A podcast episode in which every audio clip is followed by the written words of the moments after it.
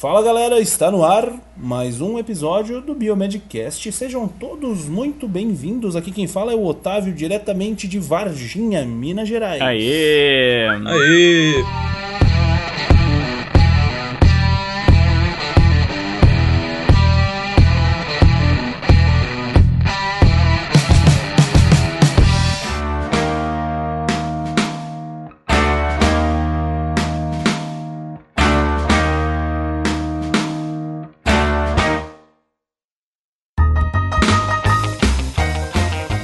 E aí galera, aqui quem tá falando é o Bruno, diretamente de Goiânia, sempre no mesmo lugar, não é que nem o Otávio que fica viajando pelo Brasil.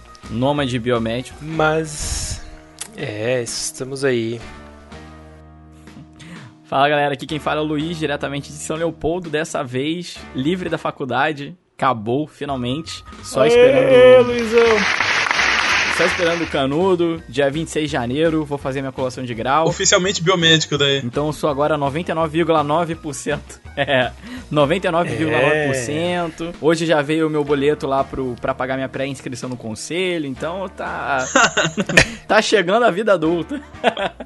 É isso Porque aí, agora você começa a querido. pagar os boletos aí já, né? A ficha É. cai quando você começa a pagar. Primeiro boleto você fala, agora, agora atingir a vida adulta. Ô, o bom é que no primeiro mês é de graça. Ou é de graça não, tem Esse desconto, eu né? tenho que fazer a pré-inscrição e ah, ano que vem na unidade tem desconto, 50%. Ô, maravilha. Mas já tem que Mas- pagar, Mas mesmo né? assim, é 50%, vai dar graças. É, na minha época não tinha isso não. Na minha época também não. Molezinha. Fala galera, aqui é o Rogério de Curitiba. Já estou de férias. Alegria total. Livre do. Né? Livre dos alunos. É, não, já tô planejando as maldades pro semestre que vem aqui já. O que eu vou fazer? Ih, galera que é aluno do Rogério, hein? Se preparem. Cara, ganhei Tadinho. uma xícara escrito lágrimas dos meus alunos, cara. Imagina isso. Imagina. Agora tem que fazer jus, né, cara? Tem que encher a xícara. Adorei, velho. É verdade. Que coisa, hein? Pessoal que estiver chorando agora no próximo semestre, reclama com a galera que acabou de sair, que deu essa ideia pro Rogério. É isso aí. No dia da final eu vou passar com a xicrinha lá. Aí, galera, Colhendo. chora aqui. Chora aqui, chora aqui, bebê. muito bom. Enfim, galera, muito bem, muito bem. Ai, ai, que delícia gravar todo mundo junto. Desculpem aí minha ausência no último cast. Último cast. Último cast do ano. Fim de temporada. É, esse é o último cast do ano, né? Estamos aqui gravando no dia 19. Season finale. É, vai pra, vai pra semana que vem aí, semana do Natal, a gente vai publicar esse, esse cast. Hoje é o dia. Hoje é dia que a gente chega no chefão. É. ver. E, e, e é um baita chefão, diga-se de passagem. Nossa, é assunto mais cabeludo que a gente tratou aqui no cast até agora. Vai ser, vai ser. É, Pelo menos a minha opinião. ainda mais vocês, enquanto professores, né? O o pessoal aí, o que eu ouvi vocês falando, vai ser um assunto polêmico, mamilos. É, cabeças vão rolar hoje. Vamos lá, menos a minha, né? Eu não tenho que me preocupar. Por enquanto. Ainda. Tudo Ainda. pode acontecer, tudo pode acontecer, Otávio. Pode acontecer, né? Nunca um dia diga vão nunca. querer, vão querer qualificar lá os artigos no, no LinkedIn, eu tô ferrado. Aí eu quero ver. Aí eu quero ver. Mas, enfim. Mas, ó, mas só pra começar, vamos lá só rapidinho fazer essa diferente um pouco, só pro pessoal aí que, que já tá ouvindo. Vai lá, pessoal, dê esse presente de Natal aí pra gente, vai lá no iTunes, já deixa agora lá os 5 estrelas, pra não esquecer, porque tem muita gente que acaba no final do, do nem ouvindo, né, o cast até o final. Então já vai lá, deixa lá seu seu seu review no iTunes pra gente e curta a nossa página nas redes sociais. Cinco estrelinhas, um pra cada um de nós e uma pra você. Entra no nosso grupo do Face. No Facebook também, né? Quem não tem iTunes, manda lá no Facebook com umas estrelinhas lá. A gente gosta muito de ouvir os elogios. E aí já. É, Não é só revisor de revista enchendo o nosso saco, né? Vamos zerar aquela caixa de e-mail. E daqui, daqui um tempo a gente vai gravar uma leitura de e-mails e comentários e reviews. Vamos fazer questão. Tá, pessoal, mas ó, quem tá mandando e-mail pra gente, a gente não tá lendo aqui, mas a gente tá respondendo lá. Eu fiz questão de semana passada responder todos que estavam ainda pendentes, então, tiverem mais, podem mandar que a gente tá respondendo no offline, mas a gente ainda quer fazer uma leitura pra quem para e-mails assim que a gente acha que é interessante. Então vamos logo pro episódio, porque não sei como vocês, mas eu odeio podcast enrolado no início. É, um, é uma das coisas que minha mãe faz minha mãe odiar podcast, que todos que eu botei pra ela ouvir, ela fala: "Nossa, mas nunca vou falar o assunto". É, pra falar a verdade, eu também sou dessa, desse time aí, cara. Eu pulo direto lá. É, então bora, bora, bora. Eu tenho aquele WeCast, né? Ele já tem um botãozinho pra você pular lá pro assunto já. Então, Sem mais delongas, vamos lá. é. Então vamos lá.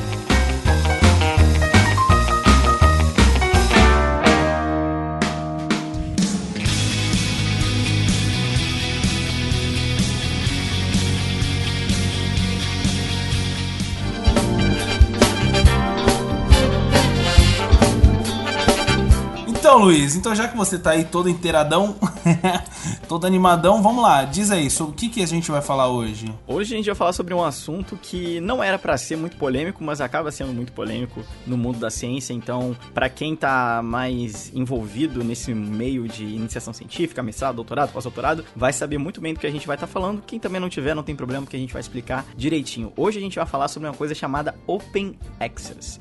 E o que, que seria esse Open Access? Bom, para quem não sabe, toda vez que um pesquisador, por exemplo, precisa publicar um artigo, ele vai escolher uma revista de acordo com a área dele, de acordo com a qualidade do artigo dele, teoricamente, e ele vai então passar por um processo para tentar publicar. O que acontece, pessoal? Como vocês, muitos já aconteceram com vocês, vocês já devem ter ido lá naquela revistinha, ai que artigo legal, vou ler. E aí tem um grande, bonito de um banner dizendo assim, apenas 199 dólares. Você teria que, teoricamente, pagar pelo aquele artigo. Ou assim, né? Somente para os membros, né? Assinantes aí. Você vai lá pra assinar 500 dólares. É. Não, e geralmente, geralmente é aquele artigo que você tá procurando há vários dias. E aí aparece aquele título que você tava sonhando, que era justamente o que você pesquisou. Aí você vai olhar, é pago. Tem que pagar. Isso, isso acaba tendo esse, esse, esse bloqueio porque, porque acaba fazendo que essas grandes revistas e grandes indústrias aí que estão por atrás, digamos aí, ó, eu, Sevier, e eu só tossi aqui. E acaba então criando esse monopólio e uma indústria bilionária que gera muito dinheiro e acaba meio que é, deixando o, conheci o conhecimento fechado, né? O conhecimento acaba não sendo aberto. Eu já, eu já vi muita pesquisa assim que o pessoal publicou. Ah, então. Então, uma se- a semana passada, aí, uma das minhas alunas defendeu o DCC dela, tá? que ela fez uma pesquisa sobre. Era sobre contraceptivos, tá? Uma coisa assim. Aí ela fez uma revisão sistemática. Uhum. E um dos critérios era os, os arquivos, os artigos que eram open access. Então ela não ia pegar nenhum artigo pago, porque Uhum. isso é impossível, né? Não, beleza. Caraca, que Aí desafio. o, o resultado da, da seleção dela, pelas palavras-chave, os critérios de inclusão, deu 900 artigos, dos quais 700 eram pagos. Meu... E aí os outros, os outros 300, os outros 200, 300 ali eram, eram OpenX. Daí ela fez o trabalho com esses 200, né? Mas beleza. Imagina que um um 75% pelo menos ali ou mais era, era pago, né? E se ela fosse pagar um por um, a 50, 100 dólares cada um, não teria como fazer essa pesquisa. É, imagina. Tava falida. Ou seja, a ciência que é pra ser algo democrático, conhecimento democrático, acaba sendo fechado. Você tem que pagar pra ter acesso ao conteúdo. É. Então é isso que a gente vai falar hoje. Exatamente. É que a gente então entra no modelo atual, né? Como que funciona hoje em dia, ainda, né? Na maioria dos casos, né? É, as revistas mais tradicionais, né? O Sever, a a Wiley, Nature e tal, que tem, Uhum. que são de acesso restrito, né? Como que funciona, Bruno? Bom, então, assim, o que que acontece hoje em dia? Pra você lá, foi lá bonitinho, seu mestrado, doutorado, seu pesquisador, fez seu artigo, aí você quer publicar numa revista top, né? Aí, geralmente, né, para publicar, a, a revista não cobra nada, né, você manda seu texto, eles vão ler lá e fazer as considerações, se for bom, aí eles vão publicar, e aí esse artigo, depois de publicado, ele fica lá no, no site da revista, né, ou é impresso na edição tal, e aí então quem quiser ler ele, né, é, vai ter que pagar o acesso para poder ter a leitura, né. E aí tem que ser ou assinante, né? É, pode ser um assinante, por exemplo, uma universidade assinou uma revista e aí todo mundo daquela universidade tem direito a acessar todos os artigos daquela revista. né? Então tem essas duas coisas, ou você paga por aquele artigo em específico ou a, a instituição lá tem a assinatura daquela revista. E tem mais uma questão ainda que é importante. Quando você vai publicar numa revista dessa, você assina um termo lá que agora os direitos autorais daquela publicação É, que você suou lágrimas de sangue durante três anos pra fazer, passa a ser da revista lá que você publicou, não é mais seu. E aí todo o lucro que for dividido das pessoas que acessarem, pagarem, vai pra revista, não vai nada pra você. Então tem mais esse ponto aí, né? é, a única coisa que você ganha É o reconhecimento, né? é o conhec é tipo assim, seu trabalho ser visto, né? As citações, digamos assim, né? É, quantas citações você tem? Vale a pena a gente colocar isso em parênteses, porque a gente tem um grande problema hoje em dia na ciência. Não é só aqui no Brasil, tá? Ah, o tambor, é, achei uma expressão engraçada, né? Nos Estados Unidos, por exemplo, o, tam- o mesmo tambor bate- que bate aqui, bate lá, nessa coisa da competição entre os, os pesquisadores. Ah, quem tem mais artigo, é quem vai ganhar mais dinheiro. Então acaba que é, um, é, um- é uma coisa muito angustiante. Por isso que a gente tem visto tanto notícias sobre alunos de pós-graduação, mestrado, doutorado. Fraude e tal, essas coisas. Não, não só isso, mas eu digo muito pela pressão que a pessoa acaba sofrendo pra ter que publicar um artigo. Então é algo muito esperador. Então vocês imaginam, a- a- a- o cara passou, sei lá, 3, 4 anos do doutorado dele tentando publicar uma coisa, teve chegou a ter depressão, não teve ajuda, passou por um monte de problema, e ele vai lá, publica o artigo e ele aí acaba perdendo todos os direitos daquilo que ele escreveu. Ele não ganha absolutamente nada e o que ele vai ganhar teoricamente ali vai ser um ponto ali na parte de currículo. Isso é uma coisa ainda muito muito complicada. Tem esse outro paralelo que a gente acabou às vezes de produzir conhecimento para poder ter que produzir algo para você poder teoricamente sobreviver, porque não você não vai ganhar verba e tal. E acaba que as as, as grandes é, revistas por trás disso, né? Editores e tal. editores eles se beneficiam desse desespero porque ah é você quer publicar aqui então tá beleza você vai ter que pagar sei lá 2.500 dólares e aquilo ali pode significar a vida e a morte do cara né Não é, e tem mais uma questão ainda, né? Além do, do você ter o direito autoral que você cede, a princípio é pra bancar a edição, né? Que eles falam, ah, tem custo, manter revista, equipe de editor, não sei o que, e a revisão. Só que a revisão em si é gratuita. Ninguém pode cobrar pra fazer uma revisão de um artigo, porque daí você já tá enviesado, né? Então os revisores não recebem nada, o pesquisador não recebe nada, e na hora que esse mesmo pesquisador quiser ir lá acessar um artigo do colega dele, ele tem que pagar. E aí complica muito pra fazer pesquisa, até pra quem, tipo, quem precisa ler aquele artigo às vezes não tem acesso, né? É Bem complicado. Hum. E aí você pensa que tem mais um complicante, que é esse que eu queria introduzir, é o seguinte: grande parte das pesquisas, pelo menos no Brasil, mas também nos Estados Unidos, são financiadas pelo dinheiro do contribuinte. É a gente que paga. A grana pro governo, de imposto, eles roubam mais da metade e tal, mas aquele 1% que sobra que vai pra pesquisa. Daquele 1% que a gente investe lá e compra lá o cromatógrafo, compra o, micro- o microscópio, compra lá o eletroforese e tal, faz o nosso trabalho, publica, e aí o próprio contribuinte que pagou aquele artigo não vai conseguir acessar, a não ser que ele pague de novo pra revista, né? É. Então tem mais esse lado aí que ninguém vê, né? Nossa, é verdade, hein, Roger? É, mas assim, uma, uma das vantagens do Brasil é que as universidades, pelo menos as federais, eu sei que têm o acesso a diversas revistas, né? Então tem um portal CAPS que eles vão lá e compram os direitos, né? Essas assinaturas e aí a gente tem acesso algumas revistas, né? Alguns artigos desbloqueados, Esses que seriam pagos, né? né? Que a gente não teria se tivesse, é, se não, se a gente entrar com a conexão que não está naquela universidade, a gente não consegue acessar o artigo na forma integral, né? É, isso aí é o próprio governo paga e tal, né, Pra ter esse acesso. É. E vem de alguns programas assim internacionais de acesso à informação para os países em desenvolvimento, né? Então acaba que tem várias fontes aí. Mas de qualquer forma as revistas são remuneradas, né? A gente não vai pagar, mas aí ela vai receber. Pois é, galera, pois é. Vai receber indiretamente de, de contribuinte, dos órgãos públicos e tal, ou como dedução do imposto de renda, várias coisas vão acontecer aí. Mesmo o CAPES não é gratuito em, em total, é gratuito para quem acessa da universidade, mas o programa em si tem é. um custo considerável também, né? É. Sim, pois é. Então, galera, isso uma das coisas que eu queria deixar os ouvintes aqui bem é, ligados é que os três, né, tanto o Bruno quanto o Roger quanto o Luiz, eles já têm mais conhecimento do que eu nessa parte, porque nu- nunca, nunca tive um incentivo, nunca fui muito dessa área assim para de pesquisa, sabe? Nunca me interessou muito essa coisa. E assim, quando a gente decidiu esse tema, que enfim, o Rogério mostrou pra gente o artigo que, que tá baseando essa, essa pauta, é, inclusive vai- a gente vai deixar no, no link lá, a gente.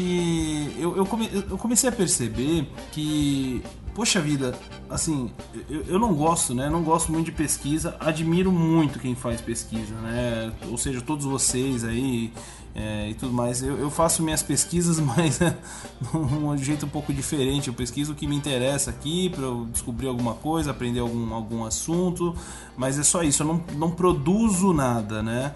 É, não, não faço mestrado nem nada. Então, o meu, meu foco acaba sendo um pouco diferente que, que eu vejo? Isso é uma percepção pessoal, tá? Eu vejo, cara, que, poxa vida, é um trabalho, o pesquisador, além de tudo que a gente já falou aqui no Biomedcast, né? Além de não receber, não ter um, não ser CLT, não receber um dinheiro ali como, como pesquisador em si, não, sabe, não, não ter um lugar para ele trabalhar, a não ser uma universidade, que ele tem que seguir carreira acadêmica, enfim, esse cara, além de tudo isso, ele ainda tem que passar por tudo isso que, que a gente acabou de falar, velho. Então, uhum. meu Deus do céu, é assim. Calma que tem mais, Otávio. Calma que no final você vai chorar. é, galera. Falei, meu A gente tá Deus na primeira linha da pauta ainda. Só na primeira linha da pauta. Vocês estão me confirmando que, porra, eu tô no caminho certo, tá ligado? Tô tentando. né? Eu tô fugindo disso, velho. Né? É, então, meu Deus, vocês têm que amar muito isso, velho. Tem que é. amar muito. E assim, cara, vou ser bem sincero, eu, eu, eu gosto muito, acho muito bacana, acho muito importante, muito, assim, essencial para tudo tudo, sabe? Mas, desculpa a palavra, porra, velho.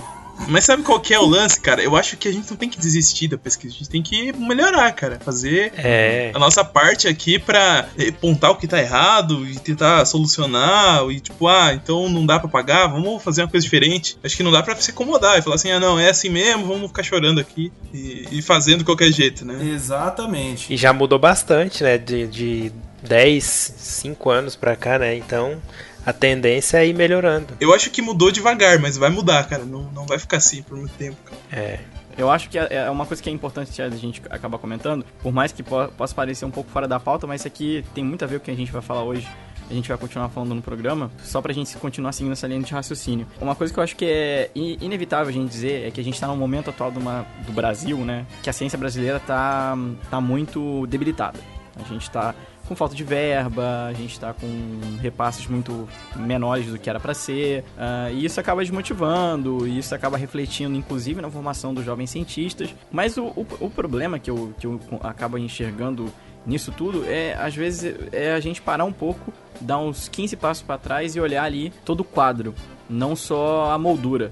Né? A gente tem que olhar o quadro como todo, não só a moldura dele. E um grande problema que a gente vê hoje nesse negócio da ciência, em relação, principalmente agora que, o, que vocês estavam falando, ah, a gente precisa realmente, é, a gente vai melhorar, o negócio tá muito ruim, às vezes acaba sendo, sendo bem sincero, eu já fui um pouco apedrejado de falar isso, mas às vezes isso acaba sendo um problema até dos próprios cientistas, que eles acabam se acomodando. Não, com certeza é, cara. Se acomodando, acaba se acomodando. E eu falo isso bem sério, pessoal. É, eu já tive tanto experiência aqui quanto experiência lá nos Estados Unidos. A gente precisa começar a estimular nossa comunidade acadêmica a ter outros tipos de solução. Inclusive, teve, a gente até pensou em fazer uma pauta só sobre isso, que eu vou citar rapidamente, uh, que é sobre aquele negócio que a gente precisa. Que, que esses. Foi, acho que foi semana passada, o diretor lá da FAPESP, diretor de, de, diretor científico, né? Ele falou que a gente que os cientistas eles têm que mostrar eficiência. Cara, isso aí foi uma baita de uma polêmica, porque um monte de professor, pesquisador, falou, ah, como assim? Porque basicamente o que, que ele dizia? Que ele, ele falava que a ciência, ela precisa ser financiada quando ela é boa, quando ela tem impacto intelectual, econômico, social, os três. E isso acabou gerando uma grande polêmica, né? Enorme.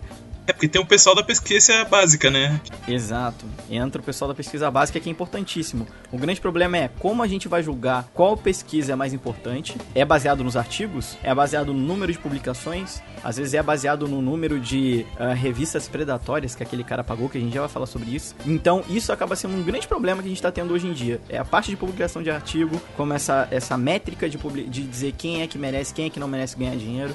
E, essa, e esse outro grande problema desse negócio de achar que só porque o cara tem mais publicação, ele é melhor que o outro. E a gente sabe que não é bem assim. O cara pode ter publicado 15 artigos numa revista, ruim e o cara foi lá publicou numa revista, sei lá, numa Nature da vida e a, toda aquela publicação do cara valeu muito mais do que aquelas 10 wins que aquele cara teve. Só que na hora de fazer a parte de pontuação, com certeza o cara que publicou 10 artigos ruins vai ganhar mais pontos que o cara que publicou num artigo bom. E aí acaba tendo todas essas, essas discussões. Não, e tem, tem aquela questão do artigo salame, né? Que acho que a gente ouviu falar aí, né? Ah, fatiar. Você tem uma pesquisa e tal, que é, que é importante e tal, mas você precisa de publicação, porque sem publicação, seu programa de mestrado não tem nota, você não tem verba pra publicar, pra, pra continuar pesquisando e tal. Uhum. Aí o pessoal vai lá e pega aquela pesquisa e fatia em 500 pedaços. É.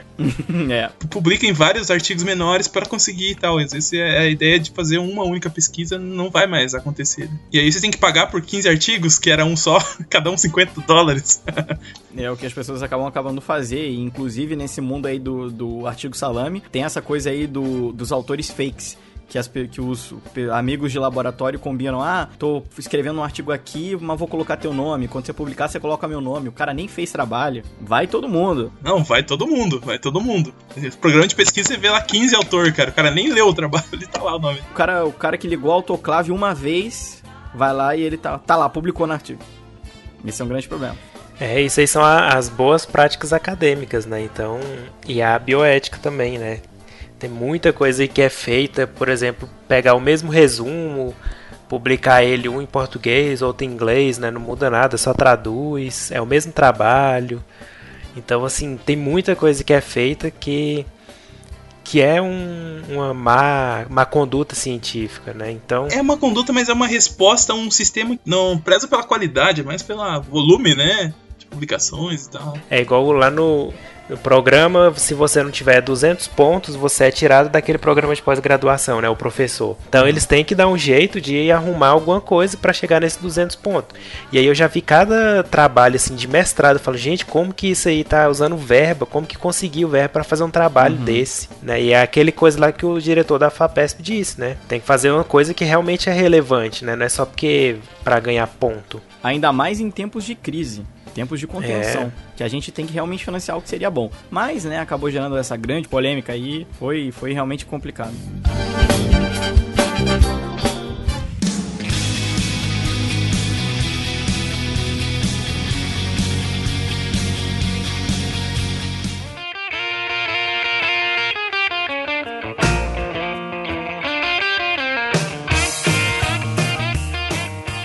Galera, então vamos só rapidinho já começar aí do Open Access que a gente quer falar. O que, que ele é? É bom falar assim, né? Tem esse modelo que a gente escreveu antes, né? Que é o do, do, do, do artigo, que é pago, que você publica de graça, cede seus direitos autorais e a revista cobra de quem quiser ler. Geralmente isso funciona ou ela cobra sempre ou durante um tempo, né? E aí toda essa renda vai pro editor da revista. E tem uma outra forma de publicação de artigo que é aquele que a gente consegue acessar gratuitamente, né? Que é o que a gente chama aí do Open Access. É, então, pois é. Então o que, que é o, que, que é o Open Access, né? O Open Access ele é um acesso aberto, né? Ou livre acesso, como na tradução direta aí em todas essas publicações, né? Então, uh, essas, essas publicações, elas, como o próprio nome sugere, elas estão disponíveis na internet para qualquer pessoa e elas podem ser lidas ou baixadas livremente, sem que seja realizada uma cobrança ou enfim, alguma assinatura que é requerida sempre, né? Que a gente sempre vê aí nos, uh, nos artigos uh, pagos, né? E a proposta, na verdade, da, do, do Open Access é tornar o acesso universalizado ao conhecimento que é produzido na academia, né? E isso vem ganhando cada vez mais adeptos aí, a gente vê, né? É, inclusive, isso foi a base do artigo que também baseou essa, essa pauta aqui. Né? Eles compararam aí é, é, como, como foi o desenvolvimento, a publicação, né? As, as, publicações. É, na verdade, assim, eles analisaram assim é, o crescimento da, da publicação em Open Access, né? Que fenômeno aí que vem acontecendo nos últimos anos, mas que já tem de um tempo se desenvolvendo, né? Cada vez mais o pessoal tá prestando atenção de que não é vantagem a gente publicar com acesso restrito, né? É. Então, de todos os periódicos brasileiros que utilizam o sistema de revisão por pares, né? O peer review,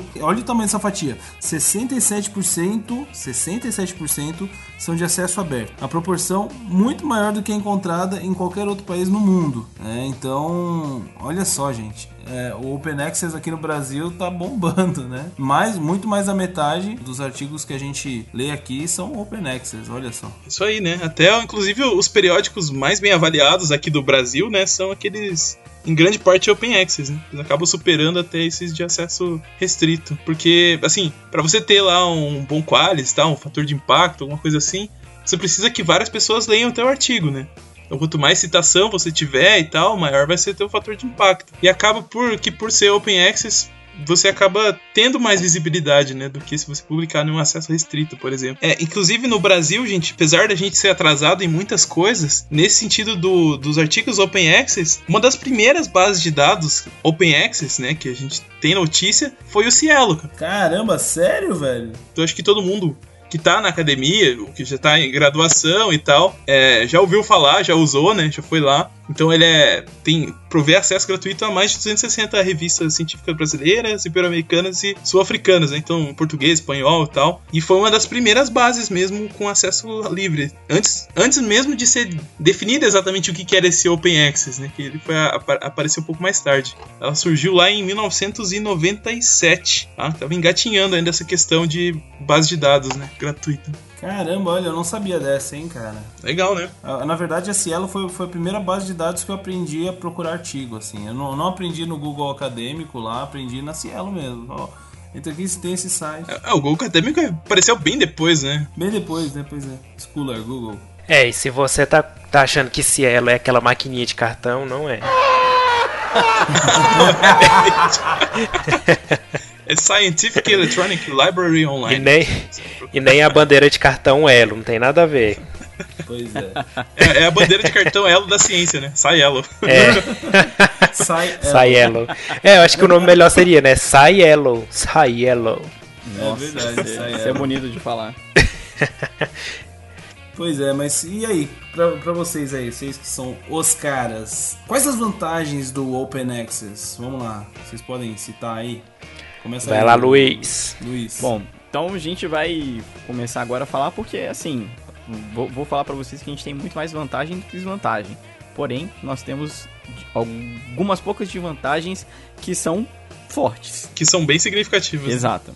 Então vamos começar só falando que, já como diz o nome, a gente tem então acesso livre ao artigo. Diferente daquelas revistas que você tem que pagar, nessa você não precisa pagar. O conhecimento, ele teoricamente é livre, tá ali para qualquer um que quiser acessar, qualquer um que tiver acesso à internet. Países em desenvolvimento, como é o nosso caso, eles podem ter acesso, rapidez em espalhar o conhecimento, ou seja, como é uma revista de acesso aberto, a parte ali de, de revisão, ela meio que não acontece muito bem, assim. Ela vai em algumas, é, não, se não me engano... Não sei dizer isso, né? Tem, tem algumas coisas que acho que a gente vai deixar pra descobrir mais à tarde, mas... É, depende, depende da revista. Por ser Open Access, não necessariamente, né? Que é mal revisada.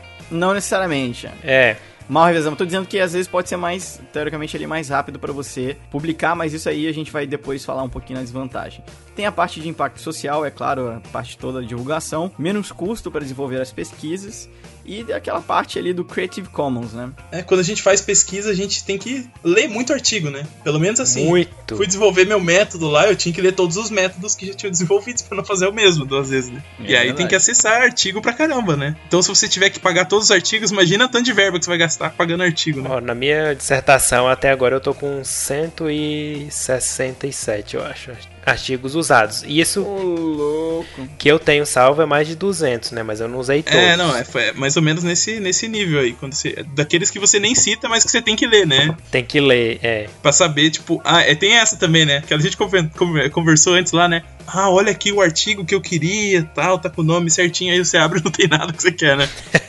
Só o título. aconteceu dessa. Imagina se eu tivesse pagado 100 dólares no artigo, eu ia morrer. É, nossa. Mas aí tem o. Até que tem um resumo, né? O abstract lá que dá pra ter uma noção. Mas tem algumas revistas que nem o abstract liberam, né? Tem essa também, né? É, tem uns que liberam a primeira página. Cada revista tem um sistema diferente, né? Verdade. O que mais, Luiz?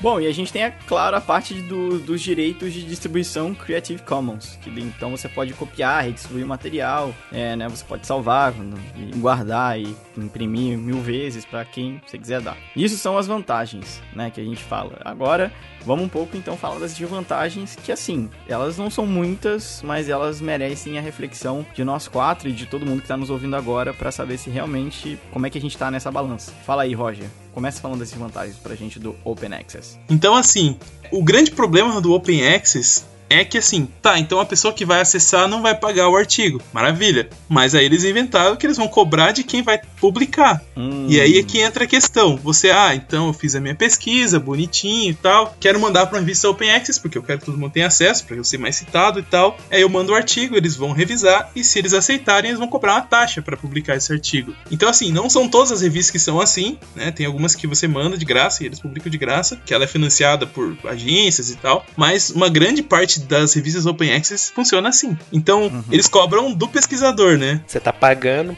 pra publicar, né? E, é. e, assim, e geralmente não é um, uma coisa muito barata, assim, é dois mil, três mil reais uma publicação. Dólares. Numa revista. No, é, dólares, né? Dependendo da revista que você quer publicar. De, é, depende da revista. E agora, e aí fica a pergunta: se eles cobram tão caro nesse valor, muitas não têm um tipo de revisão muito boa. Né? E a gente cai nessa daí, né? Acaba facilitando coisas que se você mandasse pra uma revista que teoricamente teria uma revisão, um impacto maior, não passaria. É que uma ideia, como eles ganham dinheiro com, com a publicação e não com a leitura, e eles, eles querem publicar o máximo possível com o menor filtro para ganhar mais dinheiro. Então, isso não é, não é dizer de todos, né? É, e a, às vezes deixa passar algumas coisas. Mas assim, existem lá as revistas que são feitas só para publicar qualquer coisa mesmo, para cobrar do pesquisador é, alguma taxa e tal, e, e sobreviver com isso, né? E lucrar com essa ideia. Então aí começa a surgir os probleminhas, né? Então a, a ideia é a seguinte: então não são todas as revistas, né, que são open access, mas uma grande parte delas surgem com esse propósito de publicar o máximo possível de artigos sem muito critério de qualidade só para lucrar mais com essas taxas de inscrição e tal. Então, em vez de cobrar da pessoa que lê, cobra do pesquisador. E aí a gente começa a ter um fenômeno aí que são as revistas predatórias, né? Então, é, começa a publicar qualquer coisa e não tem revisão. E aí a credibilidade da ciência publicada nessa revista OpenX cai bastante. Né? No ano de 2013, né, para mostrar essa parte aí, o jornalista John Bohannon trouxe a público, por meio de uma matéria na revista Science, um experimento que ele realizou visando avaliar os, o, os critérios de seleção dessas revistas de Open Access, né? Se elas estavam selecionando mesmo os artigos ou não. Aí ele fez um artigo falso lá de ação anticancerígena da molécula extraída de um líquen. É, só que ele fez um artigo com vários erros de metodologia tal, conclusão nada a ver. Vários problemas ali do artigo, da publicação. E ele mandou esse artigo para 304 revistas Open Access. Então ali, vários artigos, vários dados falsos e tal. Né? E desses 304, 157 revistas aceitaram a publicação do artigo sem precisar de nenhuma correção. Nossa. Aí, obviamente, não foi lido esse artigo, né? Por nenhuma dessas revistas, né? Eles só queriam cobrar lá a taxa de publicação do, pesquisador. E aí, apesar de vir no crescimento, vem ainda no crescimento o Open Access, mas isso foi um abalo aí na credibilidade do formato, né? Apesar das vantagens, tem as vantagens também. É, então o ser humano sempre vai arrumar alguma coisa para ganhar vantagem, né? Então vem uma coisa boa que é o Open Access para dar acesso à ciência, né? Qualquer pessoa pode ler. Só que aí vem as revistas e tentam tirar vantagem disso, né? Cobrando para publicar o artigo e aí né, não, não tem aquele rigor científico é do lado do pesquisador.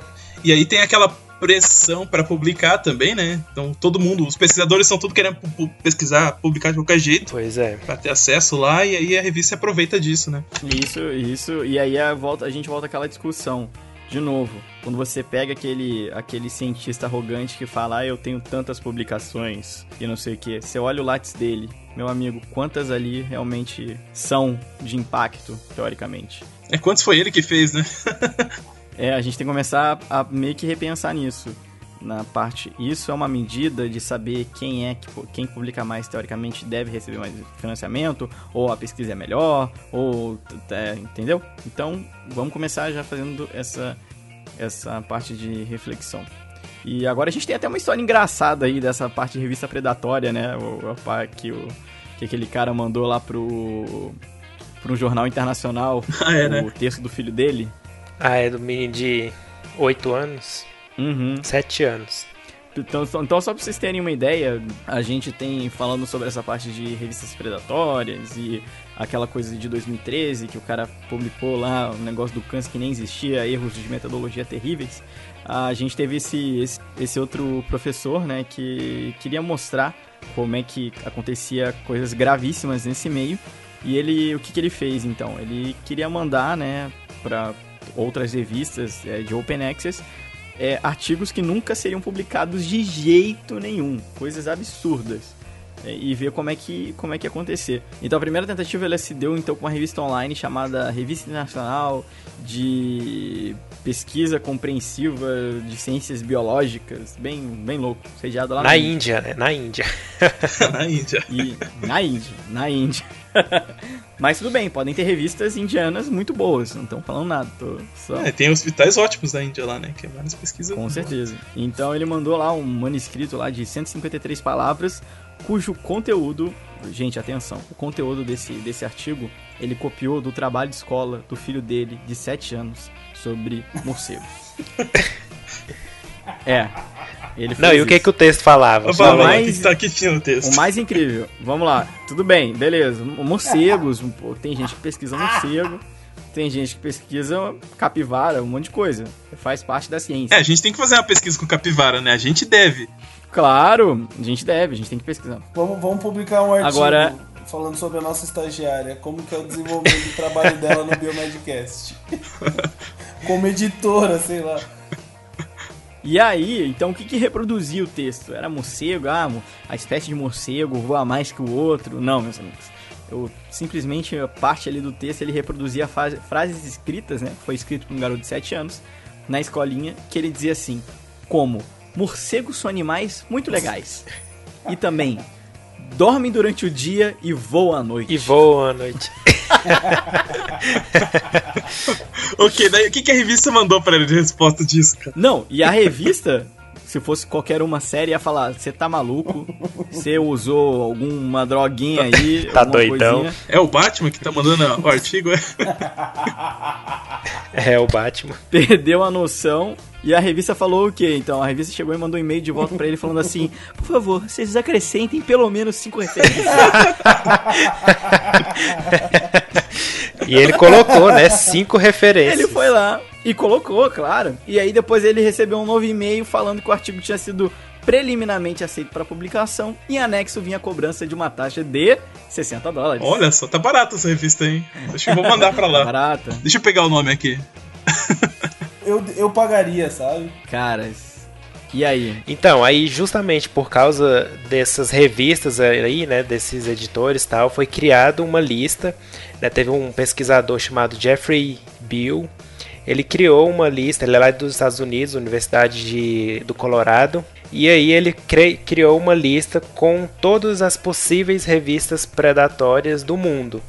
Né? Então teve até um- uma polêmica, ele, esse site foi tirado do, do ar, tal, mas ele entrou na justiça, ele ganhou a causa e, a- e eles voltaram o site para o ar de novo. E hoje essa lista ela é utilizada para guiar né, até na- nas universidades é, e os pesquisadores. Então, se o nome da revista está nessa lista que ele criou, o pesquisador não é aconselhado a publicar nessa revista. Com chance até aqui no Brasil, né, nas federais, de ser desligado do programa de pós-graduação se ele publicar o texto nessas revistas predatórias. Né? Então, é, existe essa lista negra. Olha só. É, no processo de seleção e tal, né? Vai que você tá lá com a publicação no- É, na revista do, do indiano louco aí, né? Comprehensive Research. Tem que ficar atento que existe essa lista negra e eu não sabia disso, eu fiquei sabendo antes nessa disciplina de bioética que eu que eu peguei, o professor falou que antes de publicar, todos eles olham lá, vê se a revista que eles escolheram tá nessa lista, se tiver, eles nem Manda, manda pra outra, né? publicam lá, né? Nem mandam. É, pegam uma que, que não tá na lista, que eles já, já confiam nela, né? Então, olha que é sério. E- e- e- deixa eu fazer uma pergunta pra vocês. É, Eu tô aqui como ouvinte, já disse. É, Você tá, você tá como publicador de artigo no LinkedIn. É, isso aí, eu tô aqui como publicador de artigo no LinkedIn. É o máximo que eu faço. Vamos lá. É, vocês, vocês enquanto pesquisadores, tá? Se, se por um acaso não, não se ligarem nessa questão do, do desse site que, que, que mostra quais são as revistas predatórias e tudo mais, por engano, sei lá, publicou corre o risco de. eh, Publicou não, é, é, enviou pra eles. Corre o risco de ser publicada sem ser cobrada e vocês se darem mal ou não? Não, não, vai ser cobrado. É por isso que tem essa revista. Obrigatoriamente é, É. cobrado. A predador, pra, pra ser predatória, ela cobra. Predatório é cobrado. Eles vão cobrar. Pra ser predatória, um dos, um dos pré-requisitos, né, é cobrar pra publicar, né? Ah, então não dá nada. Então se você se mandar pra uma dessas revistas, você só vai publicar se, se cobrar, se, se você pagar, né? Então você não tem grandes problemas. É, o o ideal é nem não perder tempo mandando, né? Porque cada vez que você manda pra revista, você tem que fazer toda uma sessão de, de formatação e de mandar as coisas e tal. Não, é, demora pelo menos um dia de trabalho pra você mandar um acesso. O ideal é você estudar primeiro qual revista, né? Antes de escolher qual que você vai. E aí você formata de acordo com o que eles querem lá e tal. E aí você já tem que ver isso antes, né? Pra não chegar, ah, agora tá cobrando de mim, não sei o que tal. Né? Não, não pode dar uma de desentendido. Tem que já. Tem que ser esperto, ter malícia. Inclusive, pra facilitar pro pessoal aí que tá ouvindo e que tá pensando em publicar ou que quer ter mais curiosidade, né? Tem esse site aí, o Pré da Qualis, né? Que é brasileiro, inclusive, né? E que eu acho que vale todo mundo É. dar uma olhada lá, que é, que é vinculado ao Qualis, né? Que é o nosso programa que classifica lá as, as revistas e tal. Que lá tem assim uma lista das potenciais, não quer dizer que são, mas que tem uma grande chance de serem revistas aí com, com essa característica predatória, né? Então, se quem quiser olhar lá, eu fui olhar antes de, de fazer o cast aqui e levei um susto tremendo quando eu olhei lá e tinha muita revista A1 e A2 no meio do pré da Qualis. É. Fiquei- estou chocado até agora, não entendi, mas tudo bem. né? Nem todas as coisas eu vou conseguir entender, então eu já me contentei com isso, mas tudo bem. Vale só um parêntese, pessoal, só pra dizer uma coisa. Quando a gente tá dizendo aqui revista predatória, são aquelas revistas que cobram um valor muito alto pra publicar e realmente aceitam qualquer merda, entendeu? Só que assim, tem revistas que cobram pra processar o artigo. Editar. Pra, pra revisar e tal, né? Que na verdade eles cobram pra publicar, mas não é esse o po- ponto, né? Exato. Hoje em dia uma revista que é muito assim, muito top e, e ela é bem, ela é com, né, tem um impacto muito grande que é a Scientific Reports da Nature. Ela cobra ali uma, uma, uma taxa de 1.675 dólares para processar a parte do artigo, ou seja, os, os- os autores eles têm que pagar para essa taxa de processamento. Isso não quer dizer que é qualquer coisa. Então isso aí vai essa taxa, teoricamente, ela só vai ser paga quando o artigo do cara for aceito, né? Pra, por- porque tem aquele processo, cara, não, não importa, você botar lá o, sei lá, um, um escrever num, num texto lá, banana, banana, banana, banana e submeter na Nature, cara, isso não vai cair nem na mão do revisor, entendeu? Eles têm um processo de, De filtros, né? de filtros. Então aqueles que eventualmente chegam e têm potencial, eles vão aceitar. Até porque é o trabalho dos caras, cara. Os caras não vão gastar em coisa que não, não é muito bom. Então vale a pena a gente deixar só esse parênteses aberto pra a gente não parecer que a gente tá falando aqui, ah, toda revista que cobra é predatória. Não. Tem revista que cobra e que é séria. É, Tá o- o negócio é ficar esperto. É, mas eu, eu acho que assim, cara, existe várias questões aí que a gente tem que discutir, cara. Na minha opinião, assim, humilde de. de não publiquei quase nada, mas estou aqui falando. E, Eu acho que deveria ser proibido cobrar a publicação, tanto de quem acessa quanto de quem Uhum. submete, cara. Eu acho que a- as revistas são de interesse comum da população e tal, que elas também acho. existam e que publiquem e tal. Então isso não poderia ser bancado pelo pesquisador, que já gastou tudo que ele tinha pra fazer a pesquisa, né? E nem pelo por quem vai ler. Então aí, a- aí a ideia é essas revistas serem mantidas de outras formas, né? Então existe a possibilidade, por exemplo, de alguns tipos de publicação Open Access, né? Que tem lá o Gold Open Access e o Green Open Access, né? E são alguns tipos de, de publicações grátis. O Green, por exemplo, você hospeda o arquivo daquela tua publicação num servidor próprio, servidor da, da universidade e tal, e a revista é o meio de acesso para aquele artigo. E aí você mantém ele no ar. Então não existe a cobrança para manter o artigo no ar, por exemplo, e daí você não precisa pagar. Ou essas gold que você paga para a revista mesmo manter o teu artigo no ar, e aí eles não cobram só isso, né? eles cobram todo o processo de edição e tal, que tem lá um valor bem alto, né? E às vezes é só para ganhar dinheiro mesmo, né? Na maior parte dos casos, mas às vezes não. Então, assim, eu acho que a gente tem que começar a pensar outras formas de, de como funciona essa questão, porque assim, tem vários pontos, né? Primeiro, você envia o artigo tá? E você não, não paga pra revista avaliar. Pelo menos não deveria pagar pra revista. A pessoa que revisa o teu artigo, que é são aqueles que vão. O, o pessoal chato lá que vai mandar você refazer todos os seus experimentos, depois de um ano que você mandou a resposta, tudo bem, faz parte, né? Eles também não vão receber nada para fazer essa revisão, porque se eles receberem, é, já enviesa o resultado da avaliação, né? Eles estão sendo pagos para então aprovar os artigos, sei lá, né? E eles não vão poder fazer o trabalho deles. Então, assim, na minha opinião, cara, não poderia ser cobrado essa parte. A gente tinha que procurar novos modos de publicação que sejam sustentáveis e tal, e mandar essas editoras grandes aí, cara, para escanteio. Vem pros É. programas públicos e tal, ou das próprias universidades, ou dos próprios cientistas para bancarem essas publicações. E aí a gente consegue simplesmente levantar a barra de qualidade, porque não vai ter lucro envolvido em publicar mais ou menos. É, o, o lucro vai ser vai ser um fator assim para a revista existir. Não sei, o que, que vocês acham? Ah, mas eu não sei. Eu acho porque quem que vai revisar esse Da trabalho? mesma forma como revisam hoje, então, os, os pesquisadores da área que, que vão revisar e sem, sem, sem receber dinheiro. Só, mas- tem que ter uma revisão, porque Não, isso sim. eu sei que tem cada, cada trabalho mal escrito, mal feito, sabe? Então não pode ser só fiz, aí vou colocar num site lá sem nenhuma revisão e tal, né? Não, não, mas a ideia é assim, a revisão continua, porque a revisão, o peer review é o principal da ciência, né? Então você não pode tirar esse, esse fator. Mas só uma coisa, eu me comprometo no semestre que vem, primeiro semestre, cobrem. Eu vou trazer pra gente entrevistar aqui no cast que eu conheço um pesquisador que ele é revisor de grandes revistas, de grandes, de grandes é, coisas de publicação assim top. E vai ser legal ver a opinião dele, até porque esses dias ele falou que não ia mais revisar pra uma companhia aí, né? Não vou falar o nome, pela parte de exploração. Então vai ser muito legal ver esse outro lado. Então acho que aqui a gente realmente fica falando meio sem muito saber, porque a gente não sabe, tem quem tá na pele, né? Não, mas eu sei, mas, mas assim, eu tive um pouco de contato com o pessoal que revisa, cara, e realmente eles não recebe nada, recebe trabalho lá e tal. E como revisor da revista, você tem um certo status. Ah, eu sou revisor da revista tal, você pode pôr no teu currículo. Isso. É o status, é o status. Essa é a única vantagem que eles têm. Mas aí, assim, não são remunerados por artigo. Por exemplo, se for um professor de universidade federal, tem uma pontuação lá que é para progressão de carreira. Então, isso conta ponto. Então, mesmo se você for revisor de graça lá não ganhar nada, conta ponto Então é, acaba sendo por isso, né?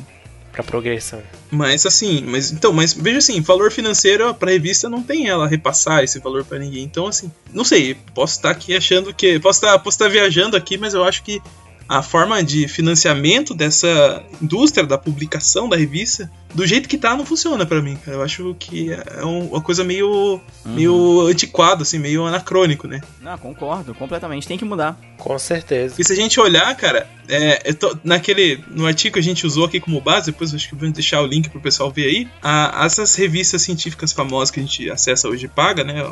Elsevier, a Springer, a Wiley, elas nasceram lá em 1800 e bolinha. E elas mantêm lá, foram crescendo o, o serviço deles e tal, quando era realmente necessário que a, que a revista fosse publicada em papel e tal, e cobrada para ser vendida e tal. Mais de 200, mais de 100 anos aí, né? Então, tempão de história, né? É, o Charles Wiley é, fez a primeira editora dele em 1807. Né? Então, pra vocês terem uma ideia. E esse modelo tem que ser quebrado, cara. Infelizmente, a gente chegou numa era da informação livre, cara. Por mais que a gente queira resguardar e tal, a integridade da ciência, pra mim não faz mais sentido, cara, esse, esse acesso ser tão restrito como tá hoje em dia. Não sei qual vai ser o modelo que vai substituir ele, mas eu acho que ele vai ser substituído com certeza. Não, e hoje em dia, cada, cada vez mais as, é, esses grandes editoras de literatura médica aí, Exuvier, fica todo. Todo ano tem novos tipos Ah, de re... review. oh, repete isso, Luiz, por favor. Não, não, não, não posso. Não, ficou E engraçado, aí- desculpa. Não. eu digo. Não, eu digo só pra você repetir o que você tinha falado pra não ficar engraçado. É, não, é, só deixa engasgado. Mas grandes, grandes, grandes aí, né, coisas de literatura médica, cara, velho, sem brincadeira, essa, essa aí que eu tossi, pô, eles têm revista que é o, o ouro aí da galera que pratica homeopatia de água, né, de diluir água lá, né, o pessoal da homeopatia. Cara, eles têm revista na- lá. E aí, o que, que é? Uma revista internacional no maior grupo de literatura médica científica séria do mundo. E publicam lá. E aí acabam. É, é- é lá que os caras ficam falando esse, esse pessoal que, que defende aí chá diluído pra cura do câncer, tudo isso. Cara, os caras publicam lá, entendeu? Então, qual é a credibilidade? Me falem. Acaba sendo bem complicado, né? Então, tem esse outro lado também de começar a criar revista só para ganhar dinheiro. Tem que publicar, tem que, tem que pagar, mas publica, né? Não, não, esse é o modelo atual, né? As revistas para ganhar dinheiro. Uhum. Eu acho que esse modelo não funciona para porque ciência não pode ter esse tipo de restrição, cara. Imagina. Uhum. Pô, começa lá no começo do cast que a gente que eu falei da minha aluna lá aqui pesquisou uhum. 900 artigos e 700 ela não conseguiu porque tinha que pagar. Imagina Exato. o quanto de pesquisa a gente está atrapalhando, o quanto a gente está travancando aí a ideia de ir pra frente com essa história de cobrança e tal, porque tem realmente interesse financeiro e tal, de manter as publicantes, as editoras, sim, mas o, até que ponto isso, isso tá certo, né? Não sei. Não sei, pode ser que pessoas discordem e eu também aceito qualquer opinião, se quiserem os ouvintes aí colocarem. É, de, é, claro, já pessoal, ouvintes já vão pontuando aqui tudo que a gente falar, vocês vão concordarem, pode deixar aqui nos comentários, mas já vamos colocando aí, vamos seguindo a pauta, né? Porque esse cast já tá longo. Nossa, esse cast vai ser épico, né? É o fim do ano. É, o final do ano, né? O final do ano. Pra encerrar o ano, né? É, é season finale, né? Aquela que, que eles fazem em dois episódios, né? A série. Separam em dois, assim, pra terminar.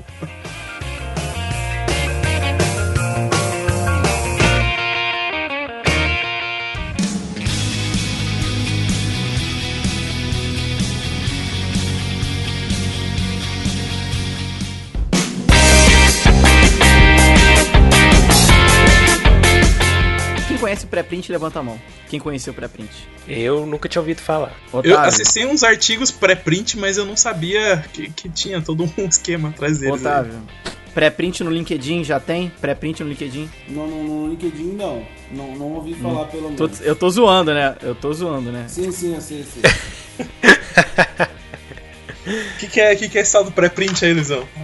Olha, na verdade o pré-print, quando a gente fala ali, bem, bem na palavra, é a parte de rascunho. É uma coisa, é, uma, é, é um movimento. Vamos dizer assim que é um movimento, tipo um movimento hippie tem o movimento hippie, então tem um movimento na ciência que é muito interessante, que eu realmente compactuo, que é esse, esse movimento do pré-print, que basicamente são rascunhos de artigos que eles ainda não foram revisados por uma revista para serem publicados formalmente. Ou seja, é, digamos ali que você está escrevendo seu artigo, né? Então, então você tem ali uma, um draft, um rascunho, e você não pode publicar aquilo ali. Aquilo ali não tem, teoricamente, nenhum valor por enquanto. Não quer dizer que ele não tenha conhecimento, quer dizer que ele ainda não está formalmente pronto para ser publicado numa revista de alto impacto e tal. Tirando as predatórias lá da Índia do morcego, que daí pode mandar que você vai publicar.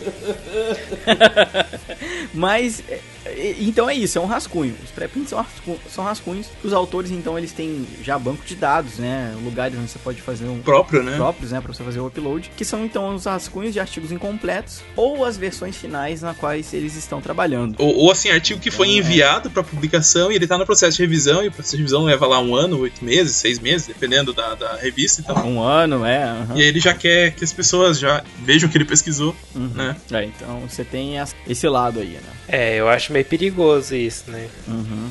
É, que já, já seria uma desvantagem, né? É, que a gente já vai falar, mas já citando ali a parte de vantagem, então a gente tem a parte de publicação rápida e gratuita, até porque não tem nenhum tipo de revisão, tá? Vale já dizer isso, não tem nenhum tipo de revisão. O pré-print ele recebe um DOI, um link DOI, ou seja, ele é realmente certificado que aquilo lá foi você que publicou, naquele banco de dados, ele é pesquisável e tal. Isso garante a autenticidade, quer dizer, né, daqui a pouco a gente vai falar de uma desvantagem, mas isso prova que você publicou aquilo naquela data. Né? Que você então, é o autor daquele trabalho, né? Exato, é uma assinatura digital. Você pode então também receber, que na minha opinião é a, talvez a melhor parte, né? É você receber comentários e sugestões do, dos, dos, leitores, né? E, e você acaba isso podendo melhorar a tua, a tua escrita, métodos, sugestões de coisas que poderia melhorar, ou seja, mais pessoas te dando ajuda, né, opinião, de graça, né, por boa vontade. E a parte de disseminar o conhecimento gratuito e livre, sem depender de nenhum tipo de revista. Então, essas são as vantagens, mas daí temos preocupações. Bruno, comece a se preocupar. É, tem um problema de você tem uma pesquisa, né? Geralmente os pesquisadores são bem conservadores assim nessa questão de divulgar o que que eles estão fazendo justamente para evitar uhum. que outros pesquisadores copiem, né, aquilo lá. Então, uhum. assim, geralmente é muito sigilo, ainda mais se envolver, por exemplo, um indústria farmacêutica uma, uma patente, alguma coisa, né? Então eu acho meio uhum. complicado. Não, não, aí já, aí já vira uma guerra, né? Quando tem patente envolvida, é... o pessoal esconde até Nossa! Um... Não, um dia eu fui assistir uma lá no. que era defesa de mestrado, né? E pra você assistir a defesa do mestrado, você tinha que assinar um documento falando que você não ia divulgar aquilo que você viu lá para lugar nenhum tal. É o louco! Maior burocracia para assistir a defesa, da... quando isso? tem patente envolvida, né? Man... Mas assim, sem, sem ser isso, eu acho que, tipo assim, é meio. dá um receio, né? De você colocar lá todo o seu texto, ainda mais o seu texto, né? Não, não é só a ideia que você teve, é o seu texto para as pessoas verem, né? Então, é, sei lá. Tem uma questão também que as revistas não aceitam muito essa prática, né? É. Porque pra, quando você vai publicar, eles, eles falam, eles querem exclusividade daquele, daquele termo lá, né? Então tem esse negócio aí. É, e isso não é diretamente dito, tá, pessoal? Esse negócio da revista, mas já sabe que muitas ali, né, já acabam vendo com às vezes com maus olhos o cara ter publicado antes. Isso não é uma coisa que a gente tem que comprovar, nem a comunidade científica, né? Mas é isso basicamente que acontece. Eu sou, eu assim, eu sou, eu vou, eu vou falar pra vocês que agora eu tô numa posição confortável, que eu ainda não comecei oficialmente a minha pós-graduação, mas eu tenho certeza que quando eu começar, eu vou entrar ali na parte de, de realmente temer a publicar um pré-print às vezes, por ter medo de alguém copiar meu resultado e tal. Mas eu acabo enxergando por outros olhos, né? Eu acabo enxergando pra dizer que aquilo ali eu publiquei, aquilo tá, tá, tá dizendo que aquilo ali realmente é meu, eu publiquei antes, a ideia teoricamente já era minha. Mas aí até você provar, até você. já era. Então é complicado. Tem uma outra questão que é parecida com o pré, não é exatamente o pré-print, mas é parecido, que eu- é que assim, quando você publica numa revista paga, tem algumas revistas que ela tem um tempo, do- enquanto aquele artigo é restrito. Então, vamos dizer assim, Uhum. você tem 12 meses em que o, o teu, o teu artigo vai ser acessado só pelos assinantes da revista e as pessoas que pagarem para ver o artigo à, à parte. E aí, os pesquisadores, para não serem, para serem citados e tal, para circunventer isso, eles publicam eles mesmos o artigo num site próprio tal, ou se você mandar um e-mail pro pesquisador que tem essa revista lá e tal, ele te manda o É, artigo. Isso é, uma, isso é ótimo. Então, as revistas em geral não gostam disso, mas o pessoal geralmente faz. Eu acho difícil você pedir acesso de um artigo. E eu, eu faço direto. É, e eles passam o artigo pra você citar tranquilamente. Então, essa é uma ó, Passa. é vantagem, né? É bom a citação pra eles, né? É, então. E eu já pedi muito artigo. Não, eu também peguei uns artigos assim. Só que E muitos são muito solícitos. não é tão prático quanto o Open Access, né? Que você tem que ir É. atrás, o pesquisador e tal, mas é, é possível fazer isso, né? E a maioria é bem solícita. Até pergunta, ó, tô te mandando, tô te enviando alguns outros é, que tem a mesma temática, se você se interessar e tal. Já aconteceu isso comigo quando eu tava fazendo meu TCC, que é na área da radiomonoterapia, tinha muita coisa ainda experimental que não tinha sido publicado ainda, que ainda tava em desenvolvimento. E eu era cara dura, cara. Eu chegava lá, uma vez eu mandei lá pra um grupo de pesquisa lá do, dos Estados Unidos que fazia pesquisa com um rádio monoterápico. E eu tava querendo saber a parte de dose, se eles tinham algum tipo de protocolo. Velho, o cara me mandou numa boa, demorou uns três dias. Ficou super feliz, mas falou: olha, tá aqui nossos protocolos, olha aí, com dose. Então, bem legal, foram bem Eu solícitos. tenho um depoimento. Nas- na pouca experiência que eu tenho com publicações, na verdade, não publiquei nada, mas eu, eu fiz trabalho, né, gente? Eu tenho minha, minha graduação, eu tenho minha, minha residência e nos, nos dois eu tive um TCC, Tem os TCCs aí, né? tá bom? Pro pessoal também não achar que eu me formei à toa, né? Mas, enfim, Biomedicina EAD. exatamente. Ou vocês acreditam que tem um curso de biomedicina EAD no Brasil? você Inacreditável. tá brincando, existe? Tem um, eu não sei onde que é, eu não, não lembro onde é que é, mas tem. Instituto Brasil lá, aquele que aparecia nas revistinhas. Eu não sei, Caramba. mas eu vi. Mas enfim, enfim, enfim. E aí, fa- fazendo meu, meu TCC na residência, né, eu en- encontrei lá um, um artigo que eu não conseguia abrir de jeito nenhum, cara. Eu tentei é, entrar lá no, no site do da- pela faculdade, na, na plataforma da CAPES.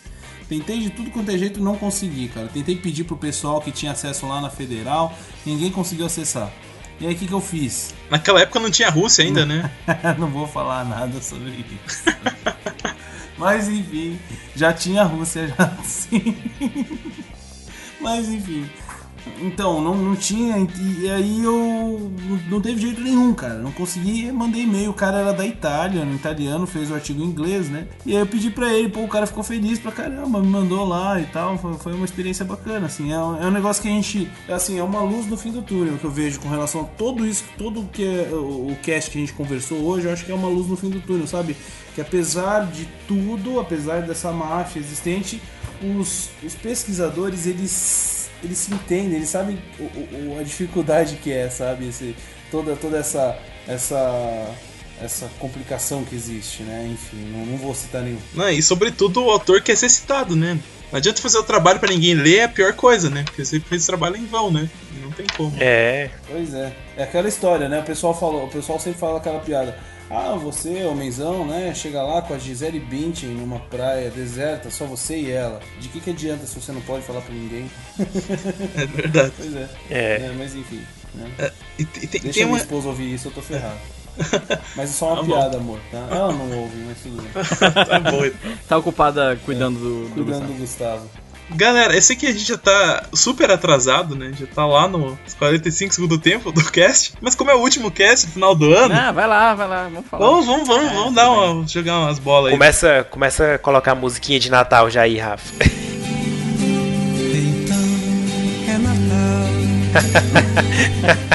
Não, eu só queria falar uma coisa que eu acho que é bem interessante pra gente trazer pra nossa discussão aqui, que o Open Access tal tem esses problemas, tem também essas vantagens e tal, mas que ele é uma coisa que tá se desenvolvendo nos últimos anos e ele tem uma história bem interessante assim, né? Onde que ele saiu e tal. Eu acho que é legal a gente falar algumas coisas, né? Nesse sentido, não sei o que vocês acham aí. Vai lá, vai que é tua. Taca de pau. Começou essa ideia do, do- do- da livre distribuição com a internet, né? Em 93 teve lá o, o George Soros que tem uma sociedade filantrópica que chama Open Society Institute, tá? Que foi uma das principais instituições assim que participou na criação do, do Creative Commons, né? E, e também do conceito mesmo do Open Access. O que, que seria Open Access? Qual que é a, a filosofia por trás e tal? E em 2002 lá surgiu lá a Budapest Open Access Initiative, que é que definiu exatamente o que, seria o Open Access, quais seriam os princípios, como que tinha que ser o Open Access, e a partir daí a gente começou a ter um desenvolvimento maior nesse sentido, né? Como Marcos nessa história teve o Cielo, né, que em 97 aqui no Brasil mesmo, no América Latina e tal. Tem lá o PubMed Central, acho que todo mundo aqui já acessou lá o PubMed, né? Nossa, o, o Cielo é mais, mais velho, foi recriado antes do PubMed, velho. Nossa. Pois é. Tem as... Não, não, é, tinha o NCBI já, mas não tinha parte do PubMed Central, que é aquele, aquela aba dos artigos Open Access, que é só tudo que você tem a gratu- gratuidade lá, garantida pelas agências públicas e tal. E inclusive o, o PubMed Central foi comprado pela Springer em 2008. Olha Ele foi aí. fundado em 2000 e hoje a Springer é dona do maior acervo de artigos Open Access. E teoricamente estão tendo aí um, estão tendo uma lucratividade, tá mantendo, apesar de ser uma empresa privada e tal. Bom, o que, que mais teve aí que, que eu acho que, isso que é interessante colocar? Em 2008, o NIH lá nos Estados Unidos, ele estabeleceu diretrizes novas para as pesquisas que eram financiadas pela agência de saúde, que todas elas tinham que ser de acesso livre, ou pelo menos até 12 meses depois da publicação original. E aí que nasceu essa história de alguns artigos são pagos até certo tempo depois começam a ser de acesso livre, né? Até porque fazia parte do interesse dos contribuintes nessa parte de querer acessar a pesquisa que é feita com o dinheiro deles, né? É, é importante.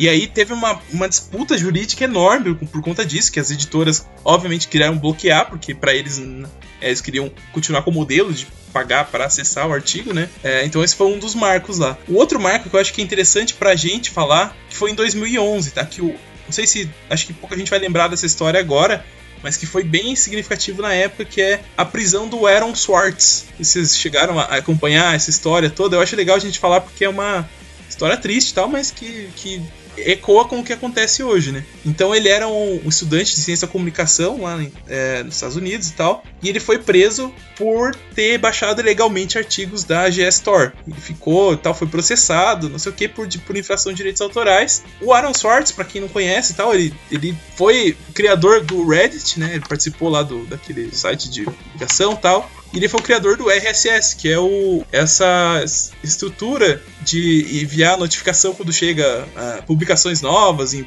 blogs e tal, que foi a base do feed do podcast. Então vocês estão escutando o podcast aí, chegou pra vocês lá do quando a gente publicar, acho que vai sair no comecinho da próxima semana ou no final dessa, não sei o dia ainda, então não posso dizer, mas chegou aí graças ao RSS e também graças ao Aaron Swartz, né? Que foi preso por conta dessa questão dos artigos ilegais. E em 2013 ele acabou se suicidando na prisão, então tem esse processado e tal, todo esse, esse processo aí conduziu ele para esse caminho. Então acabou levantando bastante essa bola de ah, então as empresas estão aí pô, querendo resguardar os direitos autorais das pesquisas que os pesquisadores acabaram cedendo para eles por conta do processo editorial e tal, né? Então teve isso aí. E em 2011 teve a criação do Sci-Hub. Nunca acessei, tá? Nunca vou acessar. Ninguém aqui nunca acessou, né? tá bom. Essa piada foi boa. Então, a- legalmente, o Sci-Hub não existe, né?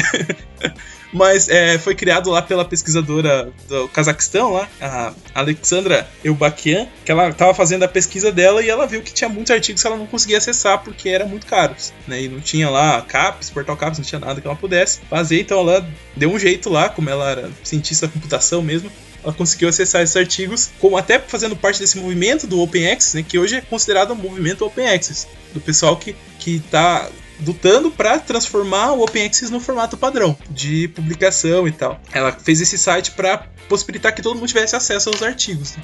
Então, se você tiver dificuldade de acessar um, um, artigo específico lá de uma revista paga, não acesse o SciHub. Não vá lá, não procure, não faça nada, pague lá a revista, ok? E aí, gente, mais algumas coisinhas. Então, ela acabou sendo processada também, né? Só que como ela mora na, na Rússia, lá nos outros países, ela não, não foi presa. Mas o, o, site sai do ar de vez em quando e muda lá o, o, o header, vai para outro endereço, cada vez que eles processam e derrubam. Nesse momento, o SciHub já tá fora do ar faz uma semana. Não, mas tem o TV agora, tá? Eles mudaram. SciHub TV. Acessei hoje, quer dizer, não acessei hoje de manhã. Mas como você sabe disso, Luiz? Oh, mas como é que Como é que vocês sabem que estão mudando? Vocês não acessam? Faz uma semana exatamente. Você tá, eu, você tava no TV, eu tava no CC ainda. Ah, vai lá no TV, tá rodando agora. Pra, a dica aí pra quem não Ih, vai acessar o, o SciHub, então, TV. Não acessem SciHub TV. Beleza. Ah. ok, aí só, só mais umas coisinhas aí que eu acho importante falar, que são as coisas mais recentes nesse sentido. Boa tarde. Desculpa, é que eu testei aqui. É, não quero ser preso, é, gente, foi mal. então, mas só mais umas coisinhas nesse sentido do Open Access, né? Então teve algumas campanhas, já alguns pontos aí que estão querendo liberar esse acesso, né? Então tem a Cost of Knowledge, que é uma, é uma campanha que vários pesquisadores assinam lá, se comprometendo a não enviar nenhum artigo para Elsevier, por ser pago e tal, por conta da, da, política de publicação e tal. E atualmente tem mais de quase 17 mil signatários. Foram lá, colocaram o nomezinho e falaram: eu não mando para essa revista paga aqui aqui porque eu não concordo com essa, essa forma de cobrança e tal, que é feita, né? E dos Estados Unidos tem lá uma campanha de o Assex to Research lá, que depois eu vou deixar o link no artigo para quem quiser ver e tal, que o grupo de advogados entrou na, na justiça americana para que todos os artigos que fossem publicados, que tiverem verbas públicas, né, e tal, que eles sejam publicados no formato Open Access para o contribuinte ter acesso a esse trabalho de pesquisa e não ter que pagar de repente, porque se você não é do meio da ciência, você não tem acesso a uma universidade que paga a revista, por exemplo. Então você não, teoricamente não teria acesso, né? Então tem essa questão. E a última questão que eu queria colocar para vocês é a Comissão Europeia está estudando, né, até 2020 que toda a publicação científica, ou a maior parte dela, passe a ser open access. Então é uma política pública mesmo, para no sentido de transicionar o tipo de publicação que se faz hoje para essa publicação de acesso livre. Então essa é uma estrutura que vem se desenvolvendo com esses marcos e tal, até tem mais coisas, né? Deixei só o básico que já levou um tempão para falar, uh, mas que é uma luta, desenvolvimento que já vem há algum tempo, assim, né? Eu acho que é importante a gente acompanhar para ver quais vão ser os novos rumos aí que, que vai aparecer pra, com relação ao Open Access, com relação ao acesso restrito de de artigos, né? Falei pra caramba, né, gente? Foi mal.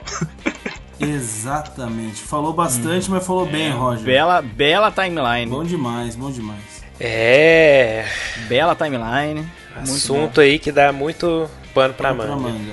Essa é a palavra, pano pra manga. Vai dar muita polêmica, espero que vocês participem dessa polêmica e deem a opinião de vocês, né? A gente sabe que é, é um assunto que geralmente, é, realmente gera muito, muito, muita discussão, são opiniões diversas e, e contraditórias às vezes, inclusive, mas é, acho que é por isso que a gente não pode deixar de falar aqui no Biomedcast, né? Vivemos num país democrático e não podemos ter medo de falar sobre essas coisas porque não, tem porquê, não temos que ter censura, trabalhamos com isso aqui. Não é verdade? A gente é totalmente independente, né? É verdade, só fazer um complemento, Otávio. Uma das coisas que a gente tem que mais se orgulhar dessa nova geração de ciência somos nós, cientistas, biomédicos. Quando eu falo cientista, pessoal, não é só quem faz pesquisa.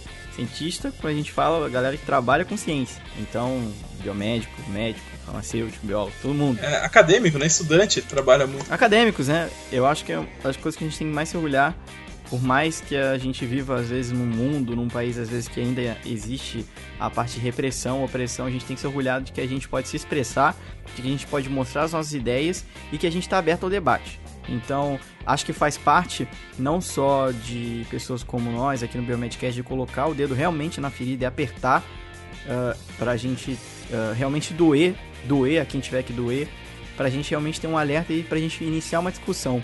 Eu queria muito, eu até fico muito aliviado, porque às vezes é difícil, não tem muitas pessoas que eu possa discutir isso e tal, assim, pessoas que queiram falar sobre Open Access. Às vezes é chato, é, tem gente que. Muitas pessoas às vezes não se interessam por isso. Então é muito bom a gente estar tá aqui, nós quatro, é, falando sobre cada um com a sua perspectiva, isso que é muito importante, isso que é muito legal. Vamos continuar essa discussão, por favor, é final do ano, tá todo mundo aí entrando de férias. Vamos aproveitar esse, esse cast aí que foi longo, pra vocês realmente escrevam pra gente, coloquem nos comentários. Se vocês discordaram de alguma coisa, coloque aqui nos comentários. Não, não tem problema em discordar. Se a gente errou também, né? Se a gente errou também, é, são tantos dados às vezes que é difícil. Mas acho que a gente pôde, né? A gente deu o nosso melhor aqui nesse último cast do ano. Realmente foi um ano muito legal. Foi um ano complicado pro Biomedcast por causa do nosso tempo. Por um lado, isso é bom pra gente, porque a gente tá fazendo coisas que a gente ama. Eu me formando, eu indo agora pra nova fase. Ano que vem vai ser um ano que a gente ainda não sabe muito bem como é que vai ser pra gente organizar nossa agenda, mas a gente não sabe, mas a gente vai conseguir organizar. Isso que é importante. É, e outra coisa, temos provavelmente uma novidade muito bacana aí vindo. Não, não pode falar nada. É, não pode. Já abrir, falou demais, né? Otávio. Uhum. Já a gente não pode abrir ainda. Jingle né? Bell, Jingle mas... Bell, Jingle Bell, não Rock. Nada, mas eu já falei demais. Rafa, põe vinheta de Natal.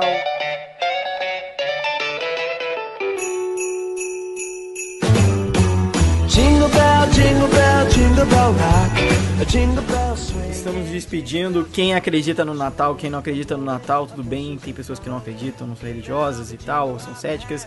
Aproveitem esse momento para ficar com a família. A família, quando eu digo, não é só a família de vocês, pai e mãe, são amigos, pessoas que vocês amam. E aproveitem aí. Feliz Natal para todo mundo.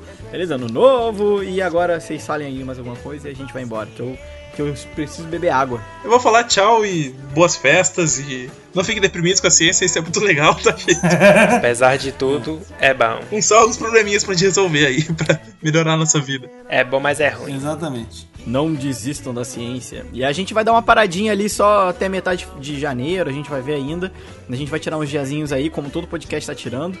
Mas a gente volta com tudo em 2018, podem ter certeza. Muito obrigado também por os nossos padrinhos e madrinhas que nos apoiaram durante esse ano. Se você quer nos apoiar, vai lá no Padrim, todo o link tá aqui. Pode contribuir com uma quantia desde pequenininha até um monte quanto couber no seu bolso. E nossas redes sociais também estão aqui embaixo. Nosso link para o grupo do Biomedcast está aqui embaixo. Nosso e-mail, contato.biomedcast.com também está embaixo. Nosso WhatsApp está tudo aqui embaixo. E é isso aí. E acho que. Vamos lá. Vamos 2018 com a cabeça erguida e na esperança de que a ciência vai melhorar. Mas isso aí só vai depender de nós, futuros cientistas, as pessoas que vão agora enfrentar esse, esse caminho. É duro, é doloroso, a gente vai acabar chorando algumas vezes, mas no final eu tenho certeza que vai dar tudo certo. O cara ouvindo no feed vai olhar pra baixo do celular dele e não vai ter nada, é só o play. é no site, tá, gente? Embaixo no site, então vai lá. biomedcast.com. .com biomedcast.com. É. pois é, galera. Isso aí, galera. Um desejo para vocês aí. Não sei se esse episódio vai sair antes do Natal, mas Feliz Natal, boas festas para vocês, boa virada de ano. Ano que vem tem mais estudo, né? Quem passou, passou. Quem reprovou, estuda de novo e passa. Acontece nas melhores famílias, né? né? Não se, não se... se reprovou por falta, pior ainda, vai assistir aula, rapaz. E aí, é, que a gente se vê ano que vem com mais novidades aí no Biomedcast. Isso aí, galera. Então, espero que vocês tenham um ótimo ano, fim de ano, um início maravilhoso, melhor ainda. E Feliz Natal e tudo de bom. Espero que esse assunto aí gere pelo menos uma, uma, uma faísca aí no, para que acenda alguma coisa aí para o pessoal se, se, se, mexer um pouquinho para discutir esse tema, né? Tão, tão importante aí para nossa ciência. Querida e ciência. Apesar, apesar de eu estar longe, né? Apesar de eu estar distante desse, de, eh, dessa, de, de todo esse balacobaco aí, eu confesso para vocês que eu fiquei muito, muito feliz em trazer esse tema para o Biomedcast. Tenho certeza que o nosso público, os nossos queridos ouvintes, muitos trabalham com pesquisa e é um assunto que é muito, muito, muito relevante. Né? Contamos muito com a, com a presença de vocês nos comentários, né, na participação. Por favor, não deixem de dar a opinião de vocês, beleza, gente? Um ótimo 2017 e um ótimo 2018 para todo, todo mundo também, tá bom? É isso aí, galera. Valeu, um abraço. Até ano que vem. É isso aí. Valeu, galera. Tchau. Até ano que vem. Um grande abraço, pessoal. Até. Tchau, tchau. Falou. Tchau, tchau. Valeu. Tchau, tchau. Jingle bell time, dancing and prancing in Jingle Bell Square in the frosty air. Jingle bell, jingle bell, jingle bell rock. Jingle bell chime in jingle bell time.